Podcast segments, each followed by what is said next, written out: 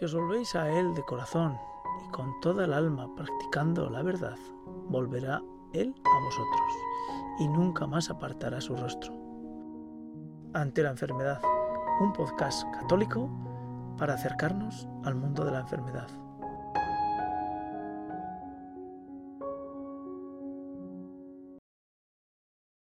Eh, te, te releo de nuevo, entrecomillado.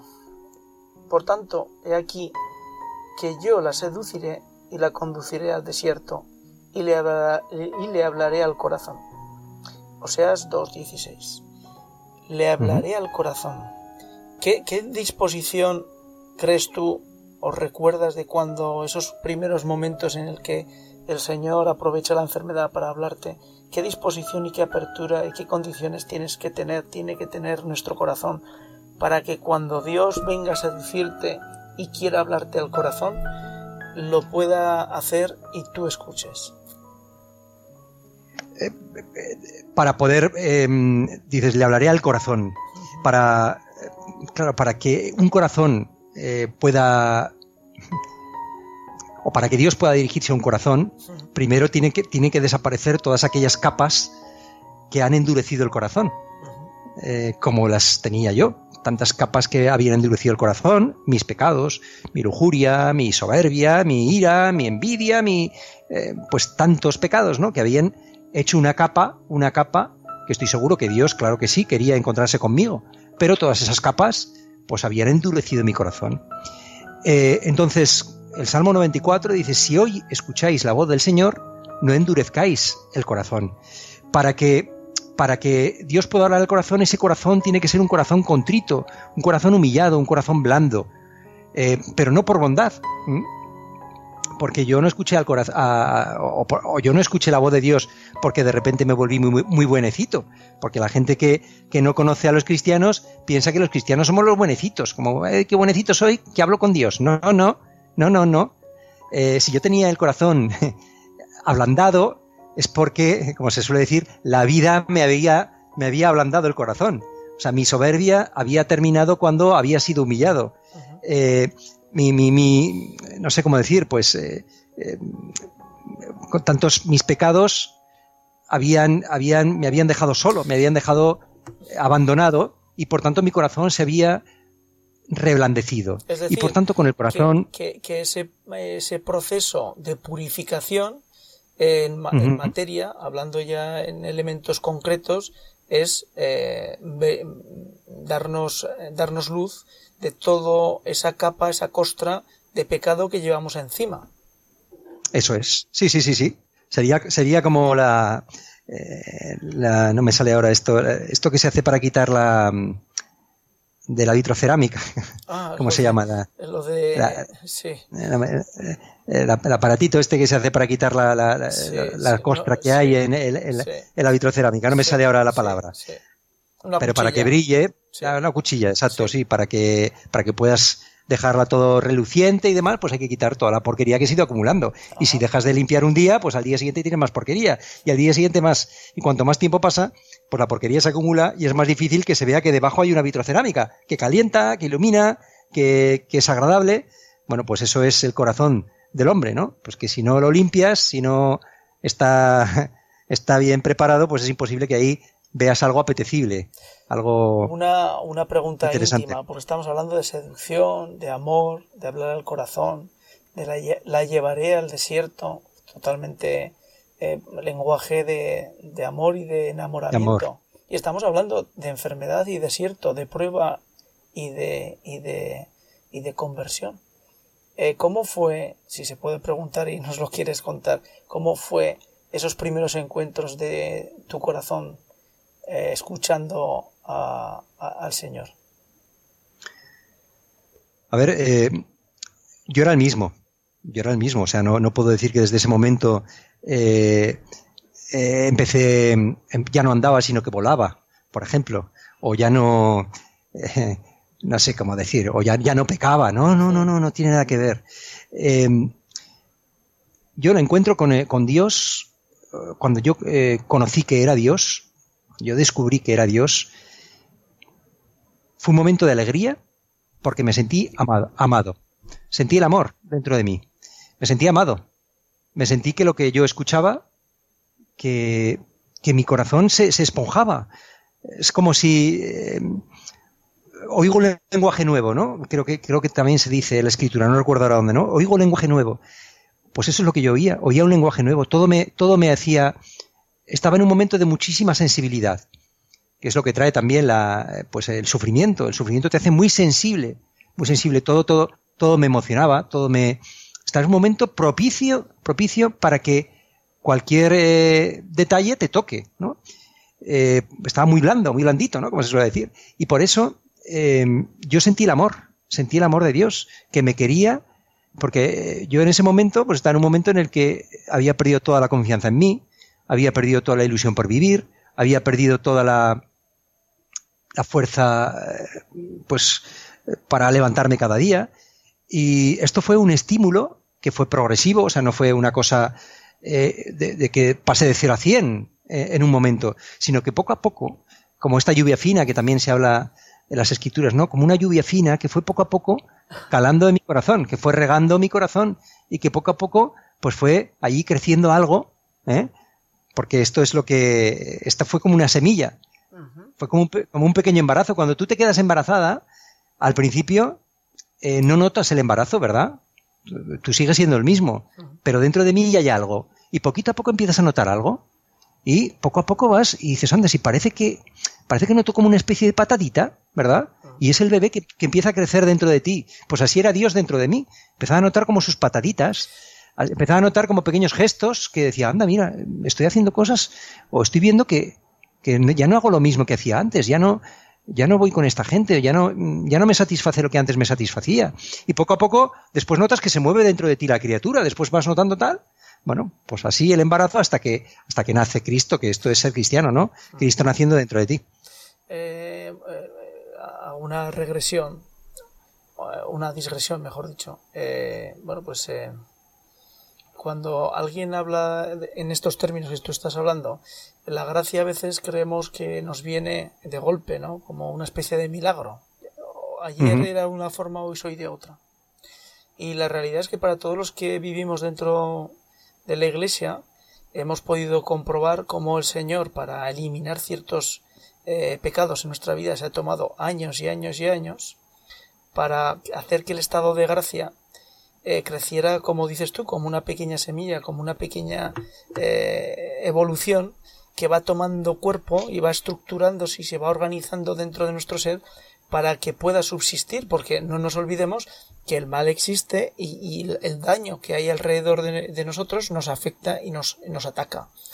Entonces, eh, ese estado de gracia que estás diciendo me, me, llama la atención porque, evidentemente, pues eh, para cualquiera que se aproxima a, al Señor por primera vez, eh, que no espere que el Señor le va a hablar con lenguas de fuego y lo va a convertir de un plumazo y va a cambiar y transformar su vida y va a transformar a su mujer y a sus hijos y a él mismo, sino que lo primero que va a encontrarse es pues una situación de, de, de, de aceptación de, cómo es él interiormente en su vida y después caminar poquito a poco. Pero ese punto de esponjamiento, Raúl, que tú vivías, ¿era un esponjamiento que te daba luz y vida o te deprimía? No, no, no, deprimir no, al contrario, al contrario. Sobre todo lo que me daba era mucha paz. Paz es la palabra. Uh -huh. Eh, que, lo cual es signo de la presencia de Dios, ¿no? Sí. Dios cuando aparece resucitado, es la, la, la, palabra que utiliza creo que por tres veces en sus, bueno, en sus apariciones como resucitado es paz a vosotros. ¿Vale? Eh, bueno, pues esto es, a mí nos, en el fondo fue una aparición, ¿no? Porque realmente encontrarte con Cristo es que Dios se te aparece, ¿no? Y tú lo reconoces. Eh, porque Dios tantas veces creo que se aparece, pero muchas veces no lo reconocemos. Reconocer que ahí estaba Dios, pues es, en el fondo lo que sentí fue lo que viene con Dios. Y con Dios viene la paz. Viene la paz. No, eh, venir la paz ya es, es mucho, o es casi todo. Porque cuando hay paz ya no cabe depresión, ya no cabe depresión. Yo, yo no sé si estaba deprimido, creo que sí, por supuesto. No, no, no estaba diagnosticado como deprimido, pero digamos que estabas en una situación, pues eso, de, de tristeza vital, etcétera, ¿no? La llegada o el encuentro con Dios lo que me dio es paz. Y la paz te lleva una alegría, pero que no es una alegría como la entiende el mundo, no es el cachondeo, no es el, el baile, aunque, aunque también, ¿no? Pero bueno, sobre todo una, alegría es una alegría existencial. O sea, aún decir, eh, tengo ganas de seguir viviendo, ¿no? La vida tiene sentido. Eh, tengo alegría dentro de mí. No sabría explicar en ese momento más, pero yo, yo, sabía que, tenía una ilusión, una ilusión, me sentía querido, me sentía, cuando tú te sientes querido, ya tu vida ya tiene sentido. Eh, cuando descubres que Dios está ahí detrás y que tienes paz y, y, demás, o sea, porque yo seguía siendo el mismo y seguía teniendo, la cabra siempre tira al monte y supongo que me moriré y, y diez minutos después seguiré, no voy a decir pecando, pero, pero, seguiré, mm, eh, pues en fin, pues seguiré como siendo, como era antes, ¿no? Pero ya, ya es distinto, ya es distinto, ¿no? Ya es, paz, eh, sentirte querido a pesar de mis debilidades, a pesar de todo. El otro día, hablando con un señor eh, que está enfermo, y bueno, pues de esas enfermedades que son complicaditas, me decía, no sabes Eliseo lo feliz que estoy. Y yo le decía, ¿y eso? Dice, porque me estoy dando cuenta de la cantidad de gente que me quiere, de la cantidad de gente que está por mí, que muchos de los que eh, antes creía yo que me saludaban o me decían porque, bueno, por obligación, por respeto social, o, pues vienen a mí sabiendo cómo me encuentro y simplemente quieren estar un poquito conmigo sin llegar a molestarme y disfrutar de mi compañía. Claro, eh, eh, ante lo que me estaba relatando este hombre, que no es creyente, eh, pues te hace la reflexión de cómo, pues bueno, un momento de enfermedad a él le estaba sirviendo para comenzar a lo que estabas diciendo tú, de encontrar una vía en la que está descubriendo un nuevo mundo, un nuevo ser y no lo y, casi casi en ese momento que me estaba relatando su experiencia estaba olvidando de que realmente la situación donde estábamos no es la más positiva ni la más deseable.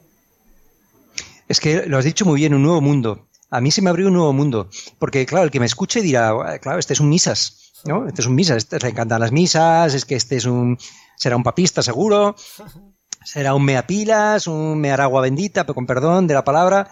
Pero, eh, claro, yo cuando, después de este encuentro, yo, por ejemplo, yo, a mí no me parecía que, yo no llamaba las cosas pecado, por ejemplo, una cosa que ahora digo pues muy continuamente, pero yo estaba, eh, vamos, y por supuesto a mí, yo tampoco, ni el Papa me caía simpático, ni tantas cosas que después, pues he ido viendo, ¿no? Pero yo al principio, por ejemplo, esto de pecar, vamos, a mí me dijeron que lo que me hacía sufrir era mi pecado, y yo dije, ¿eh? ¿Qué es eso? ¿Cómo? ¿Que mi pecado es lo que me hace sufrir? Sí, tu soberbia y tú tal, y creerte que eres, que eres el que siempre tiene razón y tal. Y eso es lo que me hace sufrir. a mí me hace sufrir no tener dinero y tal. No, no, no. Tu problema es que estás ciego, es que no lo ves. Y anda, me di cuenta, me di cuenta que, que ciego es el que dice que ve. Como dice, después, después descubrí que lo decía, evidentemente que lo decía Jesucristo.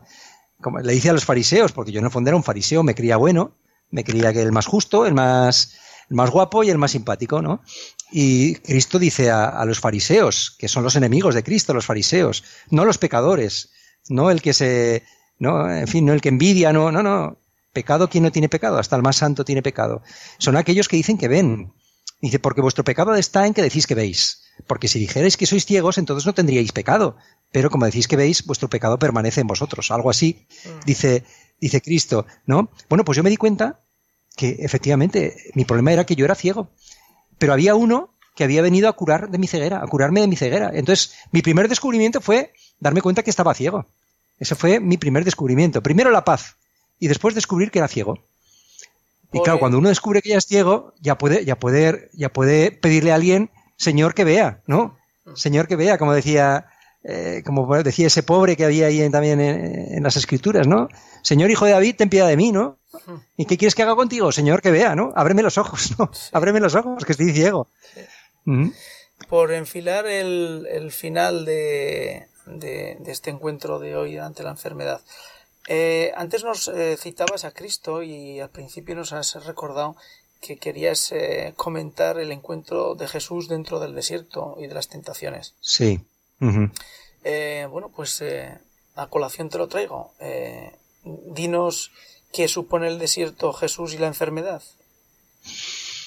Bueno, es que el desierto, ¿verdad? Juan Bautista también vivía en el desierto. Sí, porque, en, fin, en esa situación lo que estaba reflexionando ahora, conforme estabas hablando, y es que cuando uno no tiene enfermedad, eh, los, aquellos que se quieren encontrar con el Señor de una manera, eh, pues bueno, más especial o más rápida o, más, más candente, buscan lugares como el desierto, la soledad, el encontrarse consigo mismo, sabiendo que allí es donde precisamente está el demonio esperándote. Efectivamente, eso es, eso es. Eso es. Eh, has, lo, has, dicho muy bien, ¿no? El desierto, digamos, creo que tiene un, doble significado. Es un tiempo, hemos dicho, de cercanía especial de Dios. Es un tiempo, hasta podemos decir, como yo he explicado, del primer amor.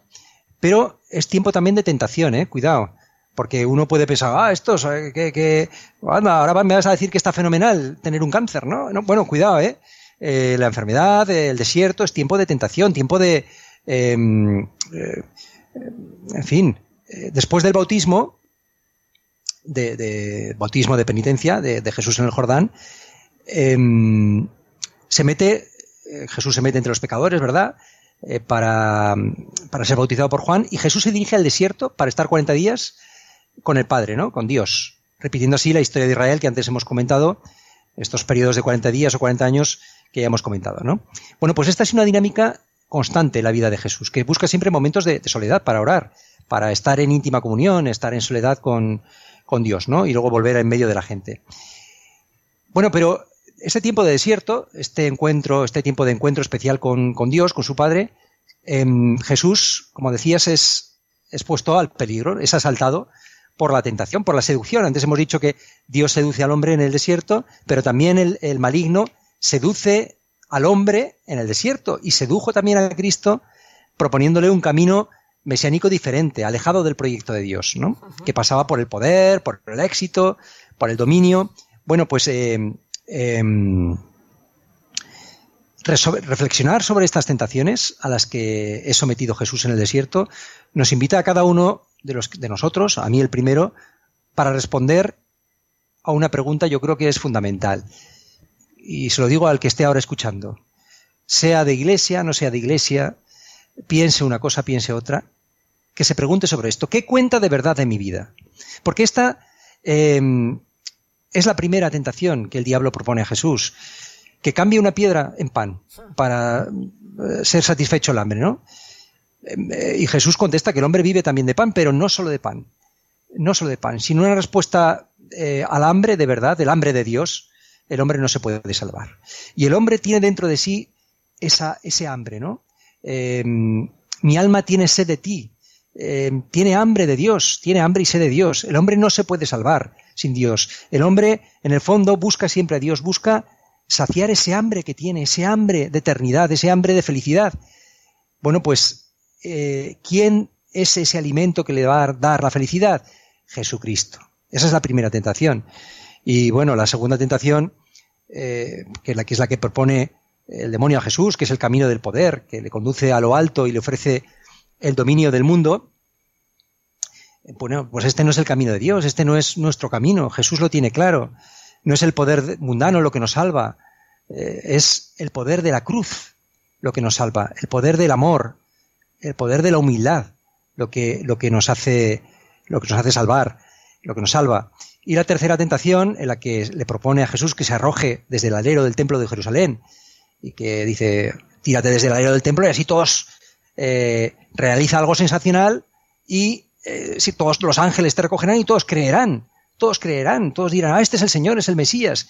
Bueno, pues, eh, bueno, pues esto es poner a prueba a Dios. Dios no es un objeto, ¿no? Que se pone a prueba. Dios no nos va a obligar a creer. Dios nos va a dejar siempre, si a ti ahora aparece Dios delante de tu vida y aparece un hombre y se echa a volar delante de ti y se tira desde el templo y aparecen 20 ángeles que lo recogen, tú creerás, pero estarás obligado a creer. Estarás obligado a creer y eso no es amor. Dios quiere amor y el amor verdadero exige la libertad. En fin, bueno, pues esta ambivalencia, este tiempo de, especial de Dios, de cercanía y tiempo de tentación, es propio también del desierto y es propio de la enfermedad.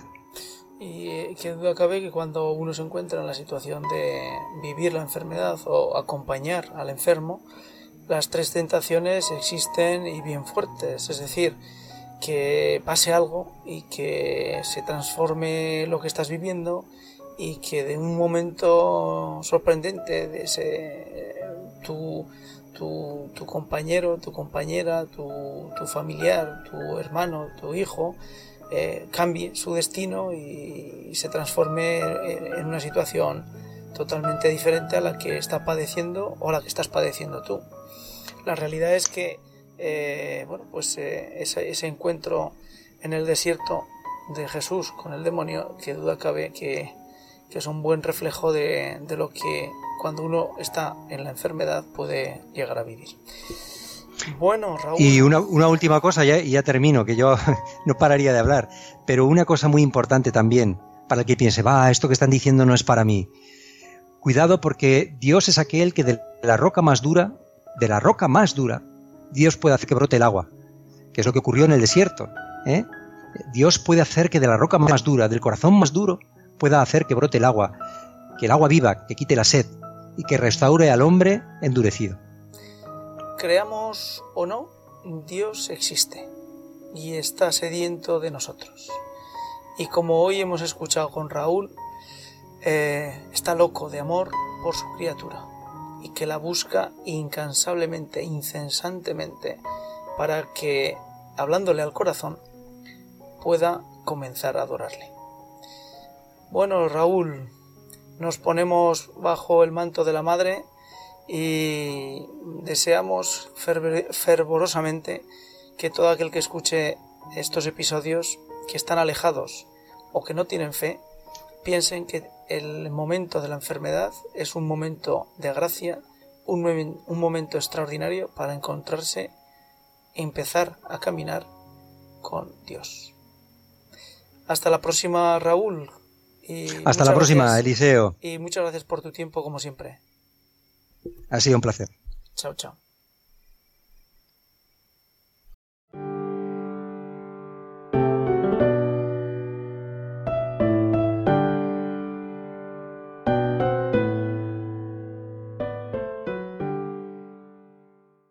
Y frente a la situación en que nos encontremos en el desierto, en la enfermedad, en ese desierto caben muchas posibilidades.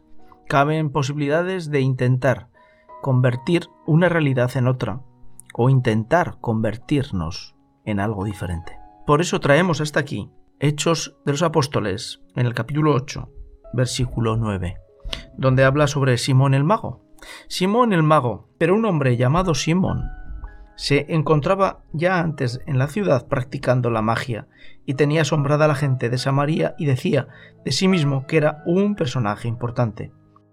Todos, desde el menor hasta el mayor, lo escuchaban con atención y decían, Este es la potencia de Dios llamada la grande. Lo escuchaban con atención, pues durante mucho tiempo los habían asombrado con sus magias pero cuando creyeron a Felipe que les anunciaba la buena nueva del reino de Dios y del nombre de Jesucristo, se bautizaban tanto los hombres como las mujeres. El mismo Simón también creyó y una vez bautizado estaba constantemente con Felipe, asombrado al ver los signos y grandes milagros que se obraban. Cuando los apóstoles que estaban en Jerusalén se enteraron de que Samaría había recibido la palabra de Dios, enviaron a Pedro y a Juan.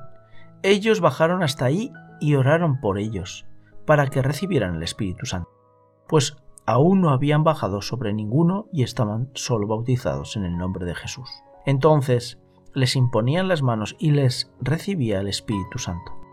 Al ver Simón que por la imposición de las manos de los apóstoles se confería el Espíritu, les ofreció dinero, diciendo, Dadme a mí también ese poder, de forma que reciba el Espíritu Santo aquel a quien yo impongo las manos. Pero Pedro le dijo, Vaya tu dinero contigo a la perdición, pues has pensado que el don de Dios se compra con dinero. No tienes parte ni herencia en este asunto, porque tu corazón no es recto ante Dios. Arrepiéntete de esta tu maldad y ruega a Dios a ver si te perdona este pensamiento de tu corazón, ya que veo que estás lleno de veneno amargo y esclavizado por la maldad. Respondió Simón y dijo, Rogad por mí al Señor, para que no me sobrevenga lo que habéis dicho. Ellos, pues, después de haber dado testimonio y haber proclamado la palabra del Señor, regresaron a Jerusalén, anunciando la buena nueva. Sobre Simón el mago, Cirilo de Jerusalén, en su catequesis, en punto, en su catequesis 6, del 13 al 14, en su punto 14, dice: el inventor de toda herejía fue Simón el mago, Simón el que sale en los Hechos de los Apóstoles, que se había hecho la ilusión de comprar con dinero la gracia del Espíritu Santo, que no se puede vender. O yo, no tienes parte ni herencia alguna en esta empresa, con lo que sigue del que está escrito. Salieron de entre nosotros, pero no eran de los nuestros, porque si hubieran sido de los nuestros, habrían permanecido con nosotros. Este, después que lo rechazaron los apóstoles, vino a Roma y se juntó con una tal Helena, prostituta, siendo el primero que se atrevió a decir con boca blasfema que él era quien en el monte Sinaí apareció como padre. Más tarde se mostró a los judíos como Jesucristo, no en carne real, sino en apariencia, y luego como Espíritu Santo, que Cristo prometió enviaría como Paraclito.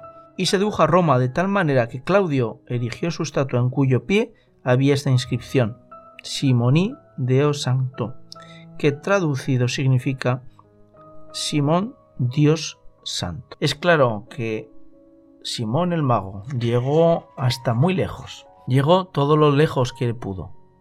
Pedro y Pablo, notable pareja al frente de la iglesia que deshace el engaño, hicieron que muriera de repente Simón, considerado un dios y con antojo de exhibirse porque habiendo prometido Simón que sería elevado al cielo y transportado por el aire en un carro de demonio, poniéndose de rodillas los siervos de Dios y manifestando aquella unión que señaló Jesús. Si dos de vosotros se ponen de acuerdo sobre cualquier cosa que quieran pedir, se le concederá. Lanzaron contra el mago mediante la oración el dardo de la concordia e hicieron que cayera a tierra. Y no hay nada extraño, aun siendo extraordinario, puesto que Pedro era el que tiene las llaves del reino de los cielos. Vemos pues cómo en el desierto cualquier engaño, cualquier opción nos puede resultar interesante. El desierto es el lugar donde encontramos realidades tan distintas que es ciertamente un lugar donde podemos encontrar a Dios o perdernos nosotros solos.